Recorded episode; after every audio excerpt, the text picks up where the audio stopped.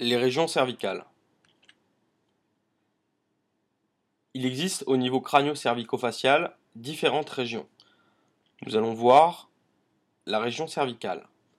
Le cou est la région située entre le crâne et le thorax, lieu de passage pour les voies aérodigestives, les vaisseaux destinés à la face et à l'encéphale. Il contient les nerfs crâniens responsables pour certains de la gustation. Voici les différents composants de la coupe sagittale de la face. Nous avons les bases squelettiques, le cou est volontairement étendu tout au long du rachis cervical de C1 à T1, englobant les espaces compris entre la base du crâne et l'orifice supérieur du thorax. Le carrefour aérodigestif supérieur est le croisement des voies aériennes et respiratoires, source de fausses routes et de cancer ORL. Sur une coupe sagittale, on peut aussi décrire de haut en bas le pharynx en trois niveaux avec le nasopharynx en arrière des fosses nasales, les coanes, l'oropharynx en arrière de la cavité buccale avec la langue, le laryngopharynx en arrière du larynx.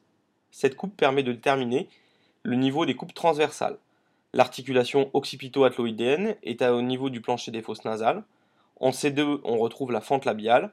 En C3, la mandibule. En C4, l'osioïde et la bifurcation carotidienne. En C5, le cartilage thyroïde. En C6, la trachée et la thyroïde. Nous allons voir à présent une coupe horizontale en C6 avec les bases musculo-aponevrotiques du cou. Cette coupe passe donc par la trachée et la glande thyroïde. Les muscles du cou sont engainés dans des dédoublements des aponevroses cervicales. L'aponévrose cervicale profonde ou fascia cervicale prévertébrale est proche de la colonne vertébrale. L'aponévrose cervicale moyenne ou fascia cervicale prétrachéale est plus profonde et se confond avec l'aponévrose cervicale superficielle latéralement. Les muscles superficiels sont engainés dans l'aponévrose cervicale superficielle ou fascia cervicale superficielle. En avant du corps vertébral, la gaine viscérale vient entourer les viscères de la face et du cou, l'œsophage et la trachée. Les éperons postérieurs forment avec l'aponévrose cervicale profonde et le fascia bucopharyngien l'espace rétropharyngien qui est rempli de tissus cellulio-adipeux et lymphatiques. En avant, la gaine viscérale est dédoublée pour la thyroïde. Latéralement, la gaine vasculaire isole les vaisseaux et les nerfs. Nous allons maintenant étudier les muscles contenus dans ces dédoublements aponévrotiques. Les muscles constituent 50% du volume musculaire du cou, assurant le maintien de la position de l'extrémité crânio-faciale en équilibre. Les muscles du cou sont donc engainés dans les dédoublements des aponévroses cervicales. Le muscle platysma est un muscle possier superficiel situé dans l'hypoderme qui se trouve dans un dédoublement du fascia superficialis, que l'on ne doit pas confondre avec le fascia cervical superficiel. Ce fascia superficialiste est présent dans tout le corps. Ces muscles sont des vestiges de l'évolution. Les muscles superficiels sont engainés dans l'aponévrose cervicale superficielle, le sternocléidomastoïdien latéralement et le trapèze en arrière. À la partie latérale de cette aponévrose cervicale superficielle se confond avec l'aponévrose cervicale moyenne.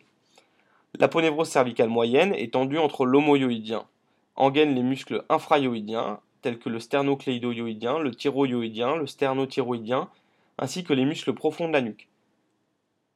L'aponévrose cervicale profonde recouvre les muscles prévertébraux en avant, les longs du cou, latéralement les scalènes, antérieurs, moyens et postérieurs, et profond du cou en arrière. Sur cette coupe, vous voyez différentes structures vasculo-nerveuses.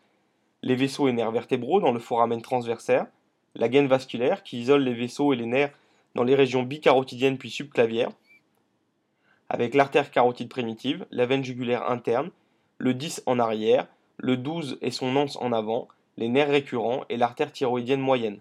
Ce pédicule jugulo-carotidien est accompagné des chaînes cervicales ganglionnaires qui correspondent aux territoires 3 et 4. En avant, on retrouve la veine jugulaire antérieure qui draine la région labiale inférieure et sous-mentale vers le thorax et qui s'anastomose avec le système veineux facial. Latéralement, dans le tissu sous-cutané, on retrouve la veine jugulaire externe qui draine les territoires superficiels crânio-temporal et profond-maxillaire. Le plexus brachial formé à partir des racines antérieures C5-C6, le nerf phrénique, le sympathique cervical et très postérieur.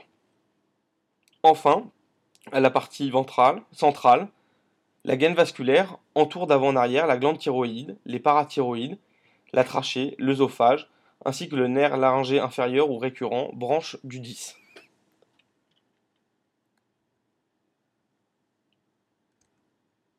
Sur une vue latérale de la tête et du cou, nous pouvons décrire plusieurs régions. La région infrayoïdienne ou sous-yoïdienne, entre bord antérieur du sternocléidomastoïdien, osioïde et incisure jugulaire du sternum, la région suprayoïdienne, ou susioïdienne médiane ou région sous-mentonnière, entre les ventres antérieurs des muscles digastriques et limitée en bas par l'osioïde contenant du tissu cellulo-lymphatique et les vaisseaux sous-mentaux, la région sous-mandibulaire, ou susioïdienne latérale ou sous-maxillaire, qui contient la glande sous-maxillaire, le nerf lingual, le grand hypoglosse, le pédicule facial, la région de la nuque en arrière, la région du trigone carotidien, ou région bicarotidienne, que l'on associe à celle du sternocléidomastoïdien, sous le sternocléidomastoïdien, qui contient l'axe vasculaire jugulo-carotidien, c'est lymphatique, mais aussi le 12 et le 10. La région susclaviculaire, entre sternocléidomastoïdien et trapèze, qui est la frontière latérale entre le cou et le médiastin, au niveau des îles pulmonaires. Voici la région du trigone suboccipital ou triangle de Tillot. En haut de la région nucale, avec sur cette vue postérieure l'os occipital en haut, suivi de l'atlas et de l'axis et leur système ligamentaire. Cette région est limitée par quatre petits muscles disposés en triangle. En dehors et en bas par l'oblique inférieur de la tête, en dehors et en haut par l'oblique supérieur de la tête, en dedans par le grand droit postérieur de la tête et le petit droit postérieur de la tête. Dans le fond du trigone, nous allons retrouver l'artère vertébrale qui monte en dedans vers le foramen magnum.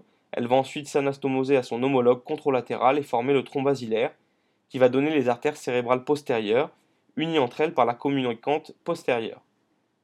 Ces artères cérébrales postérieures s'anastomosent avec les artères cérébrales moyennes ou sylviennes et cérébrales antérieures issues du système carotidien interne pour former le polygone de Willis qui se ferme en avant par la communicante antérieure entre les deux cérébrales antérieures. Ce cercle anastomotique assure une vascularisation très sûre pour l'encéphale. Le deuxième nerf cervical donne une très volumineuse branche dorsale qui contourne le bord caudal de l'oblique inférieur de la tête. Il s'agit du, grand, euh, grand nerf occipital, branche sensitive pour le cuir chevelu. La névralgie d'Arnold entraîne des hémicranies postéro-antérieures douloureuses. On retrouve de nombreux nœuds lymphatiques parfois hypertrophiés lors de certaines pathologies infectieuses, notamment la rubéole, la toxoplasmose, ou tumorales telles que les lymphomes et la leucémie. Merci de votre attention.